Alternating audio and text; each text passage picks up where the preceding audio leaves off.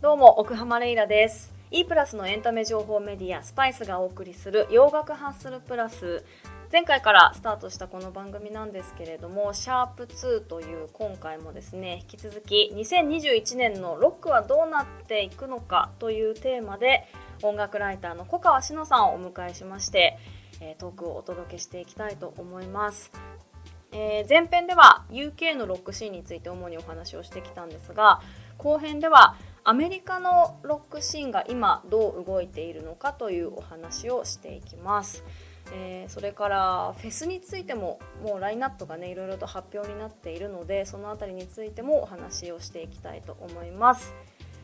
さあでは、えー、シャープ2もお楽しみください。どうぞ。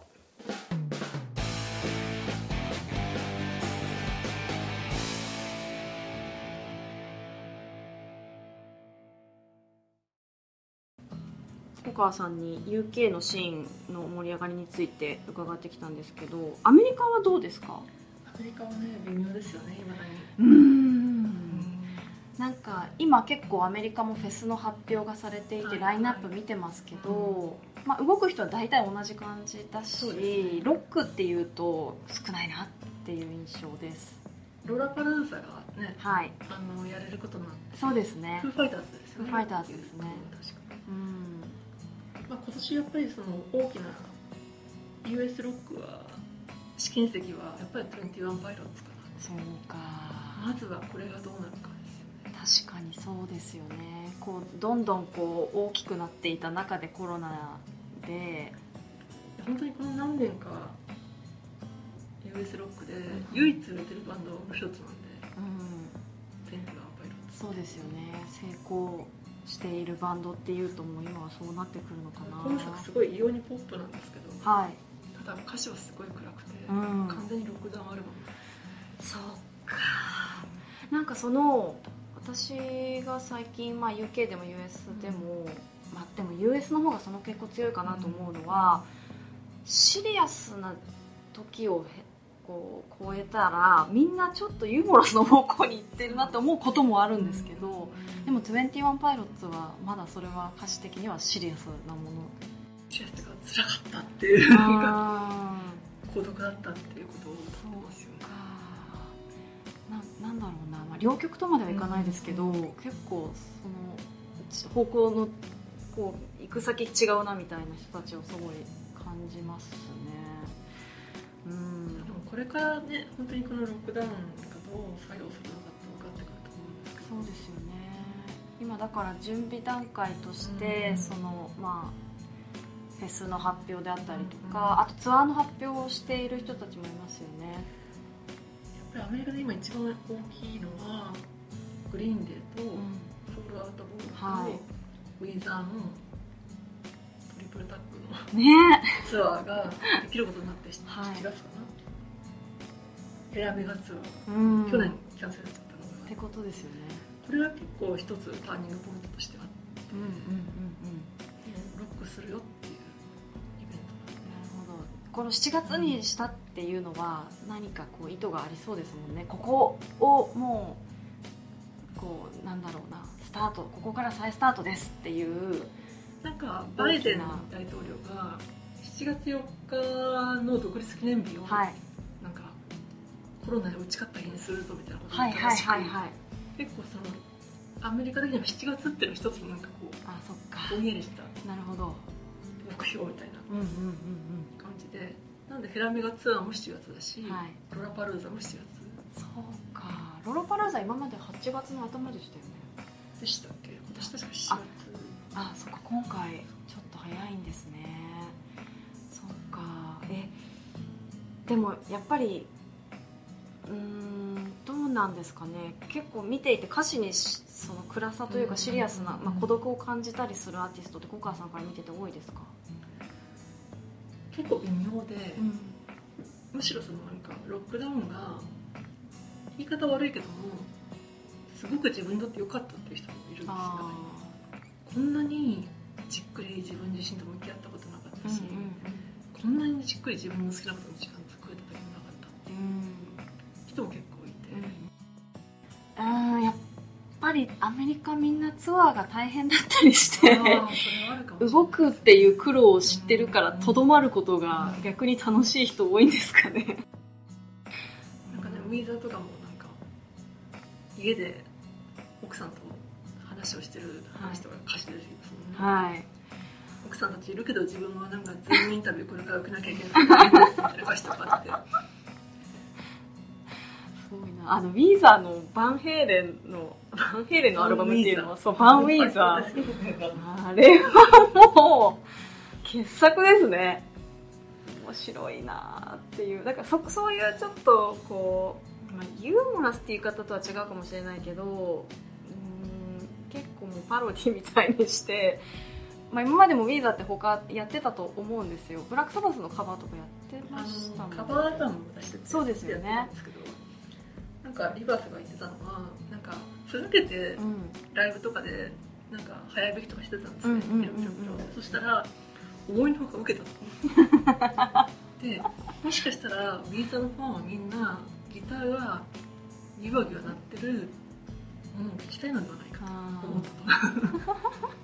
みんなそれ覚えてんじゃないのかなとーうん思って、で去年その途中でキャンセルになっちゃったけど、うんはいグリーンデーとフォールアウトのツアーをやったらすごい盛り上がった。と。うん。でやっぱりなんかハードロックっていうかギターのラウドなギターってなんか理屈じゃなくて、うん。響くもの心に響くものなんだなと分かったと。言っていてそれでなんか今やるしかないとえーじゃあステージ上での成功体験があのアルバムを 作り出したと言っても過言ではないそうなんですね。でもやっぱりあのアルバム聴いた時にあ私こういううーんなんていうのかな分かりやすいものが欲しかったんだなっていう時でしたちょうど。それって結構なんかこれからの US ロックにおいて一つヒントかなと思っていて、やっぱり US アメリカってひだだっ広いし、シーンも大きいし求められるセールスも大きいので、イギリスみたいなインディー戦法は通用しないじゃないですか。はい。確かにね。それでは何のインパクトも残せない。はい。じゃあどうするんだってなった時に、まあ、そのなんか21パイロッツとかイマジンドラゴンズみたいな、いわゆる今のポップにアップデートしたロックをやるかもしくはウィーザーとかグリーンデーのようにもう開き直って分かりやすいロックをやる。うんうん。で結構そのなんか2つ分岐点があるような気がして。いてイマジンドラゴンズも今年出るんですよね、であのもう何曲か、えっとシングルで MV も出てますけどあのめちゃくちゃポップですよ。ねねキラーズのパロディです。そう「Follow You」でしたっけ？あれ笑っていいのかなって最初見ながら思ってたんですけど笑っていいんですか？あれは。なんかああいうなんか自虐って今のアメリカのバンドっぽいですよね。ですよね。なんかあれってダンのなんか実体験が元になってるんでしたっけ？でも結構その実体験自体はあの、まあ、離婚届に本当に判を押すか押さないかのところで、えっと妻からメールを受け取って考え直して惚れ直したみたいな、惚れ直してで子供も生まれてみたいなことでしたよね確かね。結構シリアスな話なんですけどそうですよね。それはああいうふうにパロディしちゃう。うーん。あれはだってあの妻が夫の誕生日かなんかにあの「あなたの好きなバンドだからライブやるから」って言ってライブハウスあれどこのベニューなんだろうあれは。連れてって。で夫はキラーズのキラーズの大ファンでそう。ワクワクして待ってると、と、今ドラが来てイマジンドラゴンズが出てくるっていう。でキラーズっぽい曲やる。そうそうそうそう。そ うで妻はノリノリなんだけど夫あれみたいな。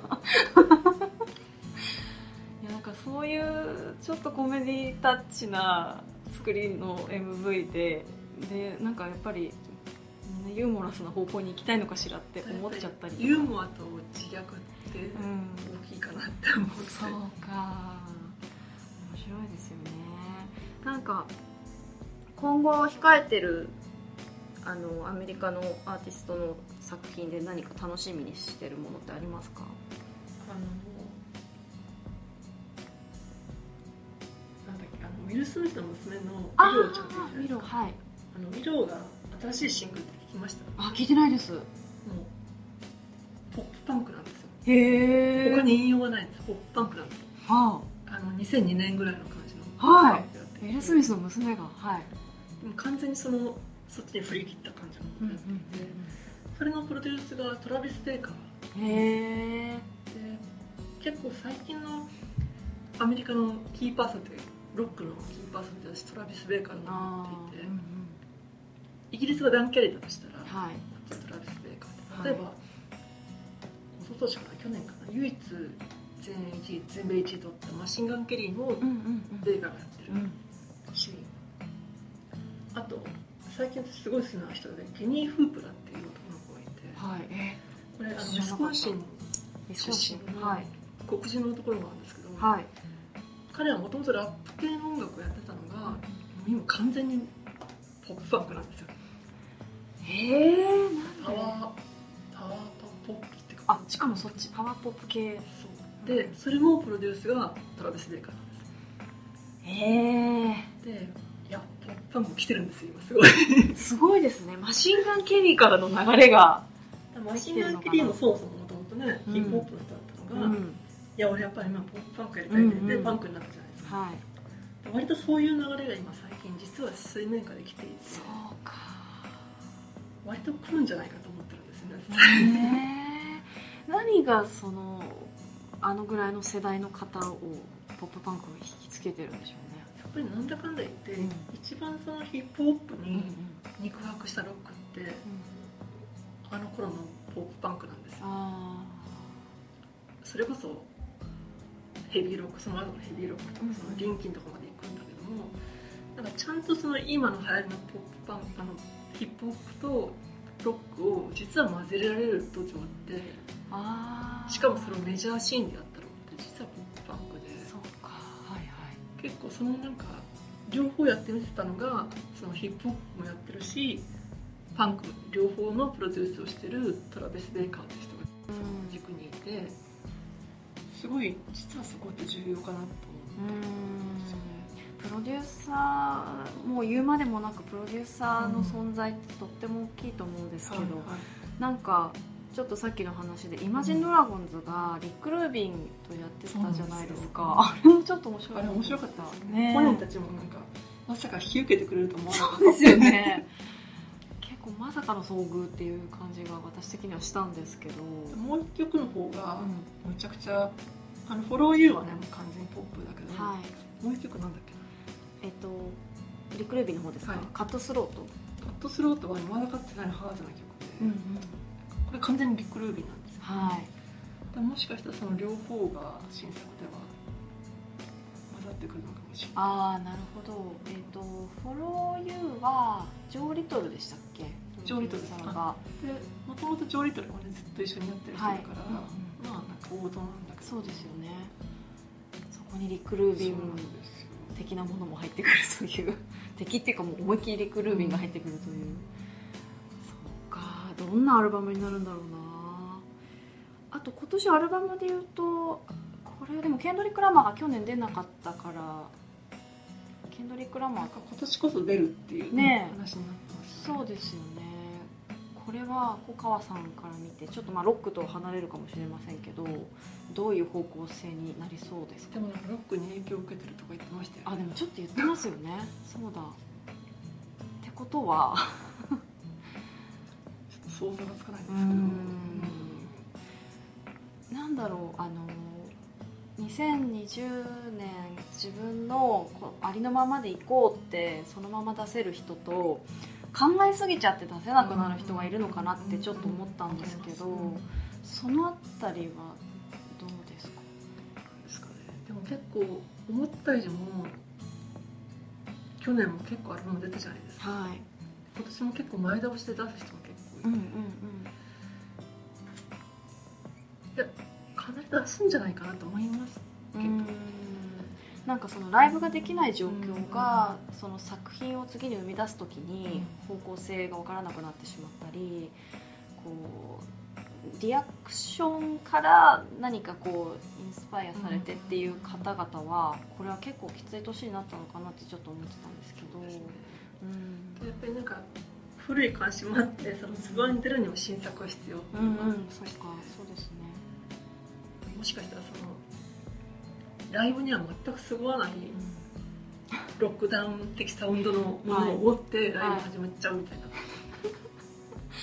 でもあの観客はもう待ちに待っていたからぶち上がりたいみたいな気持ちもあるみたいな。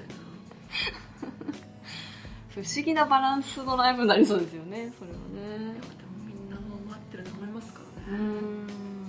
ツアーとかすごい売れてるみたいですねだライブネーションとか全年避難パーとかでーはい。そうですか。格上げしてますね価格ですか。なんかあのアメリカのフェスがかなり9月に集中してるじゃないですか、はいはい。そこどうなっちゃうんだろうと思ってて。シカゴでもバンバンやるしカリフォルニアでもやるし。もうなんかその州によってうちはいいですよってこうポジティブな方に言ってるうんうんうん。ところでみんな結構集中的にやる発表がされてますよね。じゃあシカゴは結構 OK なとこなんかそうみたいですね、イリノイの、えー、と州知事だったかな。ちょっと後で調べなきゃですけどが結構あのうちはいいですよっていうウェルカムですよっていう言い方をしたらあの、まあ、それこそロラパンもそうですけどいくつか発表になってますよね、あとなんかサンフランシスコもねこの前あ昨日かな、うんいいですよって市長がそうなんだ。でなんか北系の一個フェスが発表になってましたね。あそれもし9月かな？やっぱり、ーうんうんうん。あのまあ、ロラパルーザとかはもともとロックのアーティストもすごく多いですけどやっぱり最近のコーチェラだったりとかカリフォルニアでやるのも、まあ、ニューヨークのフェスもすごくヒップホップのアーティストが増えていたしあとはそのシンガーソングライターだったりソロのアーティストっていうのがすごく多かったかなと思うんですけど結構今回まあ大きなところにロック勢が入ってたりするんですよね。特にイギリスの場合はもうほぼロックでそうですよね。それはそれどうなんだって話にうんうんうんなってて、なんかもうすごい王道のロックバンドばっかりが入って。うんうんこういう非常時にさっとブッキングできるのは誰かって言った時になんか私は結構あのアメリカのフェスを毎年メインに、うん。はいはい。あの出かけたりとか、まあ、チェックをしてたりするのであんまりその UK との違いを考えたことがなかったんですけどここまでそのラインナップが、まあ、もちろん UKUS で分かれることはあっても音楽のジャンルでここまで違うっていうことって今までありました？り良くも悪くも UK ってライフェスに関しては保守的なんですようんうんね、あの前にあのグラストンベリーに何やっけ？メタリカかな？はい。なんかが出るってはい。反対運動、ありましたよね。メタリカはダメなんだっていう。なんかその前に JG が出た時に、はい。それもすごい批判されて、はい。キャップイズって JG は分かりますよ、うん。まあ、ヒップホップだから、はいでもメタリカもダメって言われちゃうと、ね。なんかフジロックサマソニでねフェスを生きてる我々日本人からしたらなんかはい。何もできなくなっちゃうじゃないですか、そうですね。しかもそのなんかメタリカはちょっと違うんじゃないかみたいな意を唱えたのがアークティック・モンキー。ズなん。だなんかあんなにそのなんかある意味リリベラルであるはずの彼らですら違うん。うと思うぐらい、そのフェス文化ってものはかなりそのコンサバティブなんですよねそんな保守的だとはアクティやっぱブモンキーズりグラストンベリーにしても何にしても、ね、50年近くやってきてるっていう歴史もあるし、それは結構アメリカとイギリスは全然違う。そうですね。そっかもともとじゃあフェスに対するこう求めるものが違うっていうのは客層も全然違うし。イギリスのフェスってどういう客層なんですか？フェスによって全然違ってあグラストンベリーはやっぱりヒッピー系のはいとかあとちょっとお金持ちのサラリーマンみたいなうん。うんうん違うあじゃあ年齢的にはやっぱりちょっと年は。ちょっと上ですね。上。やっぱり持ってかなきゃいけないギアも必要だ。フジロックみたいなもんですおよ金かかりますよね。でレディングとかはもうちょっと年齢層が低くて、はい。ちょっと都市型になると。年型になってティーンも増えるし、うん。なんかアメリカのフェスは結構ティーンが多い、まあ、20代前半ぐらいがなんか一番多いんじゃないかなって見てて思うんで私なんかが参加するとあら私一番お姉さんなんじゃないみたいな 気持ちなんですよ。ニューヨークのガバナーズとか、あと、まあ、こちらとかもそうですけどなんかちょっと居心地悪いなみたいな気になったりするんですけど。コーチにいた時になんか周りの子たちがなんかソフィア・コッポラのバージン・スーサージみたいな子ばっかでうん。なんか可愛い子しかいないそうみたいな。みんな。なんかおしゃれで。そうですよね。ふふふって感じでいて、うんうんうん。なんかなんかもう泥だらけゴミだらけのイギリスとも全然違うなみたいな、うん、結構アメリカは、まあ、特にこちらはみんなそのハッシュタグでこちらのファッションを結構アップしたりするぐらいおしゃれにしていくじゃないですか。しかもなんだろうな他のフェスともちょっと違う、うん。こうエレガントな優雅なもう私なんて言ったらいいか分かんないけどヒラヒラした 何かみたいなものが結構流行ったりするじゃないでなんかすか西海岸のなんかそうそうそカルチャーの上積みってうそう感じそうがすごいして。そうそうそうそすごい疎外感を感じて帰っうちゃうですよね。わかります。そうイギリスとか、まあ、よあの辺のフェスはみんなどういう服装で行くんですか？もう適当です。グラストンベリーなんて泥だらけですもんね。グラストンベリーはまだそれでも一応グラストン的なファッションそうか。他はもうもっと適当ですか？ドロドロだしもうぐちゃぐちゃだし。洒落てる場合じゃないっていう。みんなも酔っ払ってるし何もよくわかんない。そうですよね。しかもグラストンベリーはみんなキャンプをしなきゃいけないからなんか日に日に汚れてくっていうか。なるほどね。いやちょっと本当に UK のフェスもいつか行ってみたいなとは思っているんですが。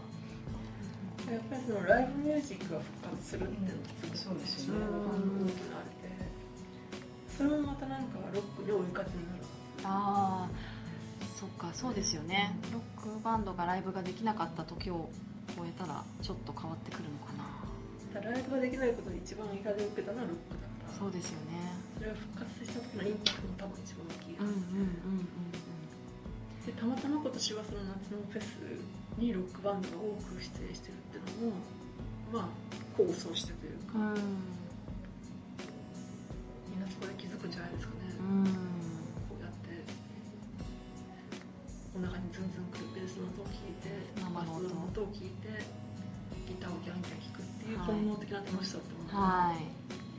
あれってやっぱり会場で体験してより深くこうお腹に落ちていく感じってありますもんね。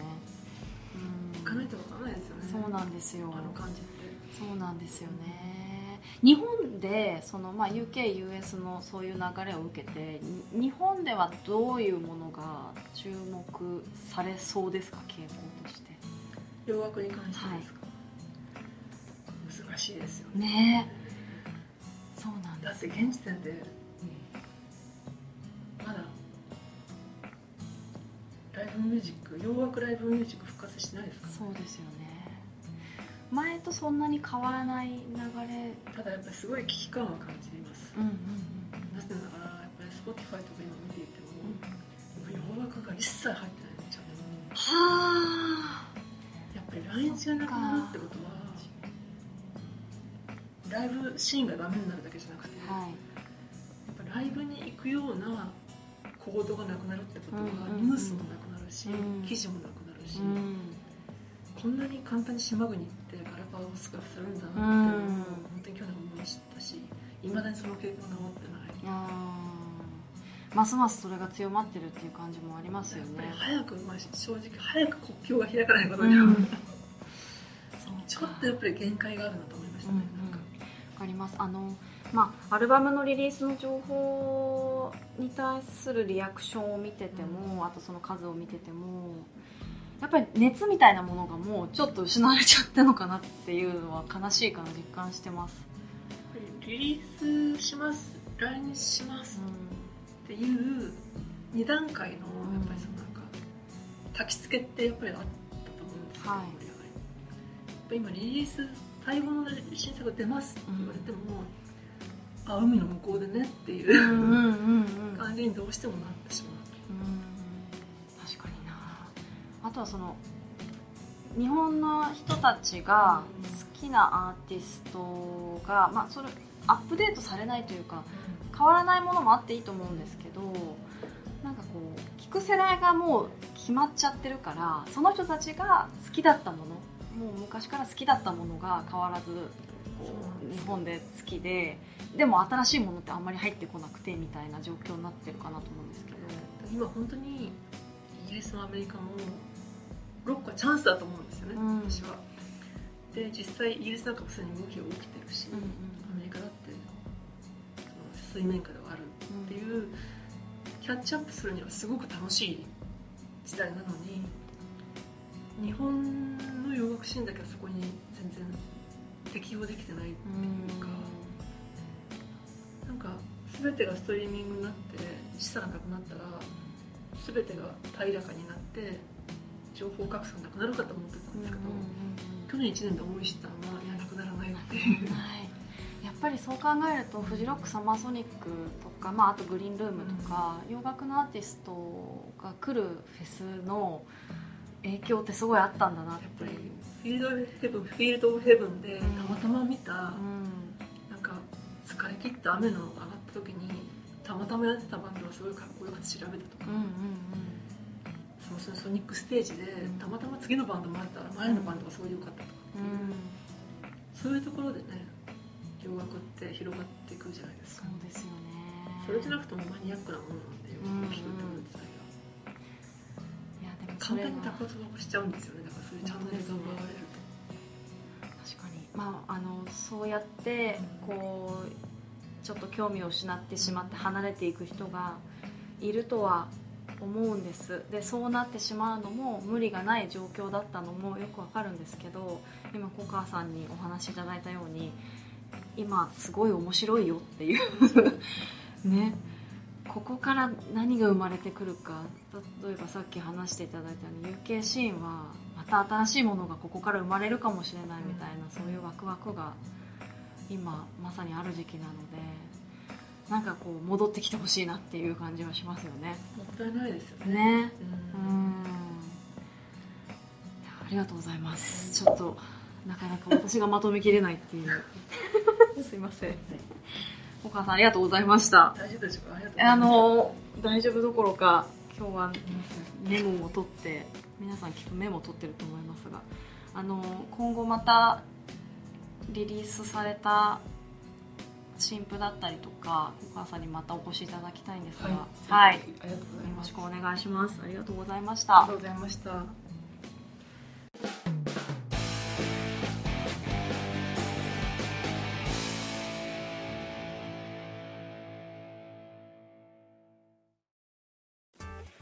ということで、えー、洋楽ハッスルプラスあっという間にエンディングのお時間です小川さんとのトークいかがだったでしょうか？えーと、正直に言うと私がめちゃめちゃ緊張していてですねそれが声にも出ていたなという反省がありつつなんですが、えー、小川さんとはあの今後もねぜひまた番組の中でお話をしていきたいなと思っていますので小川さんまたよろしくお願いします。